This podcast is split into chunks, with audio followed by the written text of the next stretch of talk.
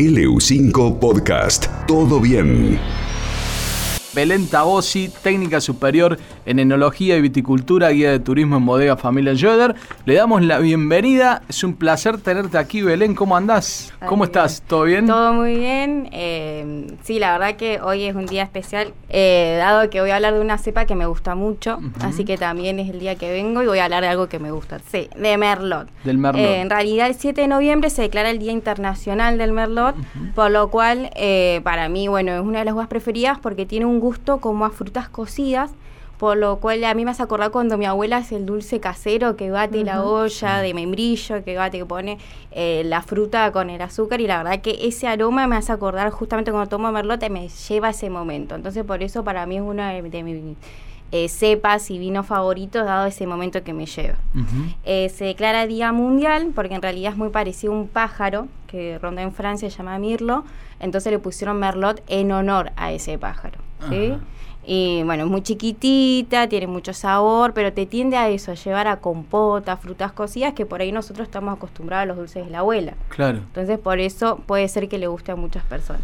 Em, entre, ¿Entre qué eh, uvas está? Entre, ¿Lo pondrías entre el Malbec y el Cabernet?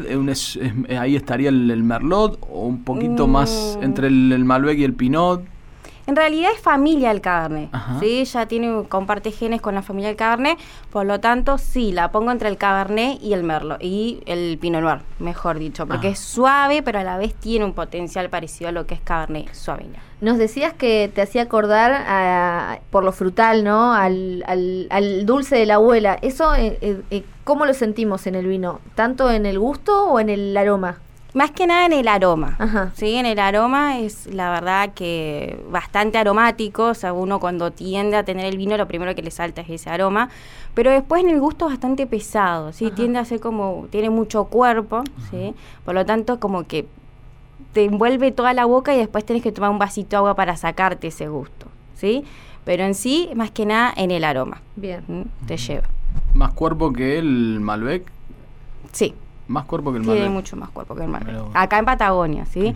Siempre hablamos de distintas zonas, que distintas zonas obviamente va cambiando el gusto, el cuerpo y el aroma del vino. Si uno va a la, a la tienda Schroeder, ¿no? y analiza la- las- las cepas, este, en este caso en el Merlot está eh, en diferentes gamas, ¿no? Eso quiere decir que, que es un vino que se da muy bien en esta zona, al igual que, que el Pinot, o por qué se lo observa en, con, imagino con paso por barrica o, o diferentes opciones. No es que hay un solo ejemplo de Merlot, sino que hay varios en la tienda.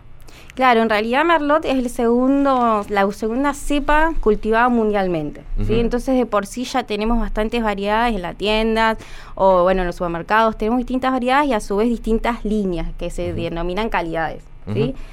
Más que nada acá en Patagonia lo que yo por ahí, lo que más me gusta es esto que acentúa mucho el aroma. Entonces al acentuar el aroma podemos tener distintas, como decimos, mucho tiempo en barrica, acentúa mucho más el aroma que por ahí uno más joven que se va a sentir un poquito más el alcohol. ¿sí? Bien. Pero de las cepas lo que es Patagonia es Pinot Noir y por segundo Merlot, de por sí. ¿sí? Ya eh, con eso no hay que pelearle directamente cuando uno quiere lo seguro, algo de la zona, decir, bueno, quiero tomar algo de acá, soy de acá, quiero tomar algo de acá. No me gusta el Pinot, andate por el Merlot. Bien, Mm. y, y recién hablabas del tema de los, de los aromas.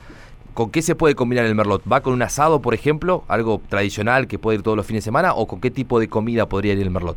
Bueno, lo que es Merlot al tener tanto aroma, por ahí con una carne va a chocar un poquito, ¿sí? Porque por ahí si a alguno le gusta algo agridulce, le va a tener la combinación perfecta, pero por ahí con una carne bastante grasosa le va a pesar esa combinación. Yo lo pondría con algo mucho más suave, por ahí con una carne no asada, sino por ahí, bueno, al horno, con bastantes verduras, con algo más suavecito, más jugoso. ¿Sí? Bien. Tanto más que nada el jugo de la carne que se mezcle por ahí con el aroma y tendemos a tener esas famosas comidas gourmet que son agridulces, por Ujú. ejemplo. Eh, decías antes, Belén, que es la segunda cepa cultivada mundialmente.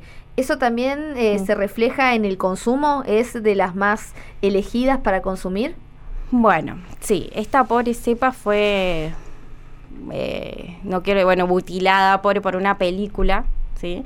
Que en el 2004 bajó el consumo casi el 70% de esta cepa. ¿sí? Estamos hablando ya casi el 100% del consumo. Creo que hablamos de esta película, se llama Entre Copas, que es el que le dio el boom al Pinot Noir, Sí. pero a la vez bajó el consumo del Merlot, porque en sí lo- los que trabajaban ahí decían que el peor vino del mundo era el Merlot. Que Ajá. si vos tomabas Merlot ya no eras más mi amigo. A eso se dedicaba lo que era la película. Entonces el consumo del Merlot eh, tiende a tener a que bajó por lo que es el famoso marketing. Sí, sí. Eh, n- y de, a partir de ahí todas las bodegas están peleando, peleando para que el Merlot otra vez vuelva a ser lo que era antes, en realidad muy, más que nada en Francia, pero sí, pobre Merlot se vio damnificado por esta película, que en realidad es una película de, de amigos, no tenía nada que ver con el vino, pero en sí... Pero llegó el mensaje, Llegó el digamos. mensaje que no tomes un Merlot porque Ah, no éramos más amigos, directamente. Eh, dijiste la, la segunda mm, cepa más consumida en el, en el mundo. ¿Cuál es la primera? En realidad la primera es Cabernet. Cabernet. Ah. Cabernet Sauvignon. Acá no lo tenemos con mucha cultura. El demás que era la cultura argentina, tenemos Malbec y listo, nos cerramos mucho. Pero en realidad lo que son los países de Europa, Estados Unidos, que son los mayores consumidores, toman Cabernet Sauvignon, por ejemplo. Bien. Y acá en la Patagonia, entonces, las dos cepas, Pinot y, Y Merlot. Bien. ¿Y, y- y cuál viene ahí eh, punteando el, el- el Pinot? Y el Pinot Noir todavía falta. Ujú. Pinot Noir todavía tenemos que, que meterlo eh, con más que nada. Yo siempre lo pongo con, con las fiestas, con lo divertido. Pinot Noir hay que sumirlo a lo divertido porque es un vino que lo puedes tomar, tomar, tomar y es bastante peligroso también. Eh, pero es el vino que, que hacen un chiste ahí en la bodega que es de segunda botella. Terminás una y enseguida tienes que tener la otra al lado. Y más que nada es eso para compartir. Lo que es Merlot ya es algo más familiar, Claro. algo más de mesa, algo más de compartir con una charla. Por ahí no lo tomaría tanto como por una fiesta, por ejemplo. Con lo dulce va, con los postres, con la pastelería. Con lo que es pastelería, no sé, un volcán Mm. de chocolate, con un merlot, mm, dulce de leche, por ejemplo, va a hacer bien el contraste. Pero sí, con la pastelería iría de 10. ¿Y en un blend, con qué, con qué lo combinamos al, al Merlot? Y un merlot blend y es medio complicado, tiene mucho aroma y cualquier uva que le pongas al lado la puede llegar a tapar, pero por ejemplo jugar con otra uva fuerte, no sé, un cabernet, un Ajá. malbec, por ejemplo, en aromas, iría de 10. Eh, hay un vino en la bodega que es un blend de que tiene merlot, pero bueno, jugaron con cuatro uvas, Pinot Noir, merlot, malbec y Sauvignon Blanc. Y Belén, eh, a la hora de. Yo quiero comenzar con el Merlot, ¿sí? Eh, elijo en este caso la, la- bodega para, para comenzar. ¿Cuál me recomendás para encontrarme e, e ir interiorizarme en cuanto al sabor? A ver si me gusta o no, porque después puede ser que no me guste, por más eh, bueno que sea el vino. Digo, quiero meterme en el Merlot, me quiero iniciar en eso, quiero probar, quiero sentir sus sabores, a ver si me gusta. ¿Con cuál iniciarías? Bueno, en realidad te voy a iniciar con mi vino, uno de mis vinos favoritos, que la- la- yo te doy la pauta y vos me lo compartís. Esto Bien. es mi mitad, mitad. En realidad es mi familia Schroeder Merlot, Bien. directamente. No, no, no hay con qué pelearle a ese vino. No, no te puedo decir otros, en realidad todos los Merlot. Pero familia Schroeder Merlot, ahí decís, "Mm, me gusta mucho y no creo que vuelvas a probar por ahí otras cepas que, que vos pensabas que te gustaban. Yo creo que probando ese vino te vas a quedar conforme con lo que realmente es un Merlot, por ejemplo. Bueno, para quedar bien también para un regalo. Sí. eh, ideal. Familia Joder Merlot. Eh, ¿cómo, ¿Cómo va el, el Cabernet Cabernet? Te cambio un poquito del blend Del- que del sacaron. blend. Bueno, Cabernet Cabernet lo tuve el gusto de probar eh, y justo fue una reunión con amigas, así que la verdad que lo tomé bastante bien.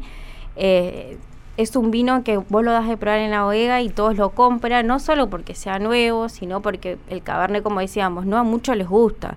Entonces, cuando vos lo mezclas con un Cabernet Franc, que es mucho más suave, tirando a Pinot Noir, te tiende a bajar tanto Claro. el gusto al Cabernet, que ese que pica, que la verdad que se aceptó Claro. demasiado y se vende muchísimo.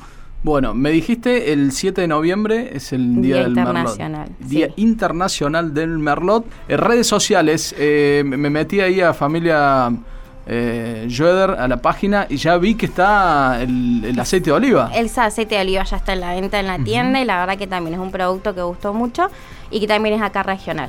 ¿Sí? Así que más que nada pruébenlo porque es algo nuestro. Bien, bueno, redes sociales para que puedan entrar. Estamos seguir. en Instagram como Schroeder Wines y después en la tienda, eh, bueno, tenemos tienda online como tienda arroba familia Schroeder. Muy bien. Gracias, Belén. No, de nada, chicos. Hasta cualquier momento. LU5 Podcast.